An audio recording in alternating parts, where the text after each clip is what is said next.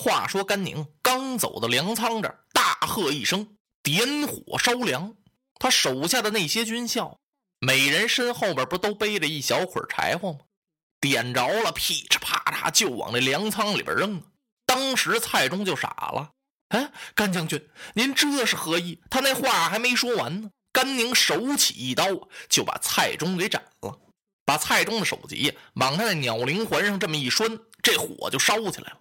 这把大火等于信号一样，粮仓火一起呀，江东的吕蒙、潘璋、董袭是分头放火呀，所以曹操这大寨变成一片火海了。甘宁领着人就往江岸这边杀，正好碰上曹操，他一抖手啊，就把蔡中的脑袋扔过来了。曹操接过来一看，哎，哎呵，呃，扑通一下就把那首级给扔了。他吩咐一声，让张辽敌敌甘宁。然后自己是拨马夺路而逃，跑不多远呀，听左边一声炮响，右边一声炮响，左边杀出来的是吕蒙，右边杀出来的是大将凌统。哎呀，曹操打了个冷战，好厉害的江东军校，到处都是他们的人马哟！正在他慌慌张张之时，后边徐晃杀上来了。丞相休得惊慌，徐晃在此。说着，徐晃举起兵器，就是一场混战。现在没有心思打仗，恨不得逃离险境，躲开这火呀，越远越好。就在这时，张辽无心恋战，打后边也跟上来了。甘宁啊是苦追不舍呀。曹操带着残兵败将跑了一段路，听前面一声炮响，曹操在马上一哆嗦，心说这算糟了，又是人家江东的人马呀。他龙眼神一看呢，不是。因为打的是曹军旗号哦，我的人呢？曹操现在眼都花了，他也分不出来谁是谁了。只见军前立马横刀有两员大将，是马延、张仪，这俩是袁绍手下的两个降将。他们两个人呢，奉令在这驻扎。二将早就看见江中火起，汉路火起，他们有心过去救火吧，没有将令又不敢动弹，在这儿等着呀，又怕延误军机。这俩正为难呢，哎，曹丞相领着兵败下来了。嚯，这俩就算是生力军了。他们安慰丞相几句。曹操告诉他呀，后有追兵，你赶快给我截住。一见他这三千多人马呀，曹操心里头稳当多了。不管怎么说，这儿有我的一支生力军。曹操立刻留下两千人马保护自己，剩那一千人马呀，让马延、张仪狄狄甘宁和江东的军校。这俩呀也有点得意忘形了。你们倒看看谁追曹操啊？马延、张仪一听说曹操传令，他立刻催马向前，就把甘宁给挡住了。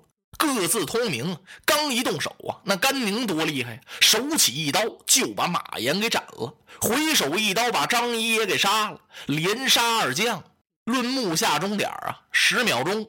随后甘宁又追下来了。曹操一看，好厉害呀！正在这时。他手下的大将张合来了，曹操一看来得好啊，他让张合断后，自己领着残兵败将继续逃。往哪儿逃啊？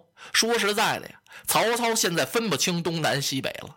他觉得呀，他是往合肥这一带跑，他希望合肥的救兵来接应他。曹操一边跑啊，一边往前看，他看什么呢？看他那救兵呢？合肥的救兵根本来不了了。要知道，通往合肥的要路已经被江东无主孙权带着他的先锋官陆逊给截断了。甘宁的大火一起，陆逊就和太史慈合兵一处，人家两路人马合一，正在找着曹操呢。曹操跑着跑着，就听前面远处是金鼓声不绝，而且那喊杀声非常响亮。说休得叫走了曹贼！呜哦，正找我呢，那快往这边跑吧！曹操是纵马加鞭，直跑到五更天。曹操回头一看，哎，心里头踏实多了。怎么了？离火光远了呀！曹操长出一口气，心说：天哪，离着火呀是越远越好啊！可是这跑哪儿来了？这是曹操龙眼神看了半天，只见四处是树木丛杂，山川险峻。他叫过几个人来，赶快给我看看这是什么地方。有人登山一望，回来禀报曹操：“啊，启禀丞相，此乃乌林之西，宜都之北。”曹操听完之后是仰面大笑：“哦哦哦哦，哎，众将愣了。哎，丞相因何发笑？哎，列位将军，你们看这地方是多么的险要！我现在不笑别的，笑周郎与村夫孔明赤壁一战，虽然打败了老夫，看来他们还是年轻，用兵不严。要是老夫派兵，必在此处安排下一哨人马。列位将军，我们虽不能全军覆没，可也所剩无几了。感情他乐这个呢？曹操这话音还没等落呢。刀啷这么一声炮响，紧跟着是火光冲天。在这火光中一看，杀出一哨人马来，一杆大道旗上书“常山”，赵赵子龙。哎呦，我的天哪！曹操这一惊可非同小可呀，就觉得眼前一发黑，耳朵扔了这么一声，脑袋嗡的这么一声，腿肚子嘎嘣一声，一栽身差点由马上掉下来。幸亏旁边徐晃砰把他给拽住了。丞相，您坐稳当点 哎呀，稳当不了了，赵子龙来了。别说曹操，就连那大将徐晃、张辽，所有的人呀都暗吃一惊。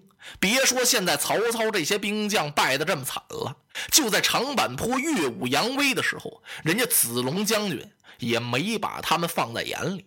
曾经杀了一个七进七出，现在怎么能打得过人家？没等打就全哆嗦了，光哆嗦也不行，咬着牙也得抵挡一阵。徐晃、张辽双战赵云，这没等打就有点心切，这打上那也打不赢啊。再说也无心恋战，不想打就想逃。曹操一看二将跟赵云杀到一处，他是拨马就跑。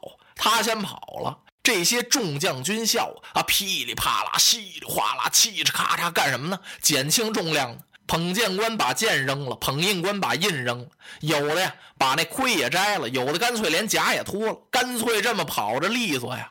赵子龙催马向前，是斩将夺旗，这样倒好。子龙将军是不苦追呀，因为军师孔明有令，就在这劫曹操一下就行了。主要是为了捡东西，捡好听是逮什么要什么。什么盔呀、甲呀、刀呀、马呀、水葫芦、干粮袋、靴子、袜子都要，急了，这通划来。曹操高兴，只要不追，曹操心里踏实的多呀。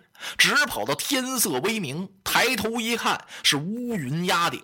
紧跟着，咔啦一声雷响，曹操打了个冷战，心说这怎么大冬天的打雷呀？跟着好，哗，雨下来了。哎呦，瓢泼瓦罐的大雨，这通浇。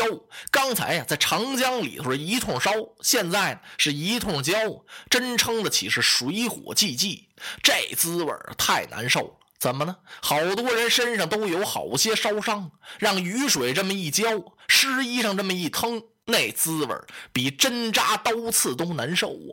南方下的那叫雨，换到北方来，大概就改成雪了，凉着的呢，撑得起是透心凉。这个冷哦，伤这么一疼，身上这么一冷，肚子就饿了，饥寒难忍呢。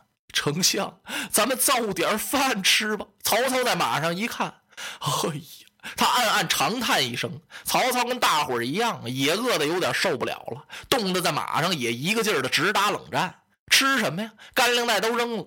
这么办吧，赶快到左近寻觅些食物。听这词儿多好听啊！寻觅些，找找。”找什么呀？实际就是赶紧抢去。原来曹操初步平定北方的时候，那军纪多么森严，马踏青苗，割发代首。他的军校随便骑马踩坏了庄稼都不行。现在啊，逮什么抢什么，军纪呀顾不得了。大饼干粮馍，生米油菜锅，见门拿门，全回来了。曹操一看挺好，吩咐人赶快。着火，就这一句话，旁边趴下四个啊！丞相还着火呀？您还怕咱们烧的不够啊？是怎么着？哎，曹操心说：你当我提这火字我不哆嗦呀？现在你不着火不行，你不得做饭吗？哦，众人这才明白，丞相的意思是取火为炊，做饭咱们好吃点门啊！对，赶快埋锅。刚一猫腰啊，还没等这锅埋到地上，就听后边是一阵大乱，不知是谁喊了一声：“丞相不好，追兵赶到。”